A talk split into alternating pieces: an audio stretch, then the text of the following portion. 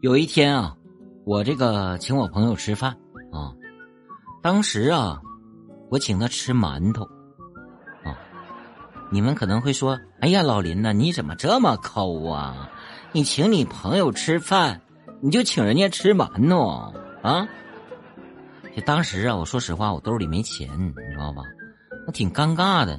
我这个朋友和你们一样，也这么说，说这个不是。咱们的友谊就值个馒头啊！就我朋友吧，就是脸上就这个意思啊，嘴里嘟嘟囔囔的。我当时一看，我也觉得挺尴尬。你说这咋整呢？要说老林机灵啊，我这个脑袋就比你们反应的快啊！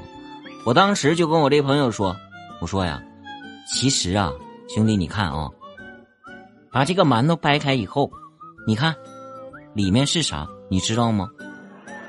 我这个朋友就一脸困惑，一脸蒙圈，这这咋几个意思啊？不就是馒头吗？里面还能还能整出个金戒指，还能啊？然后他就说：“那不还是馒头吗？”我说：“对呀，你看，说明什么？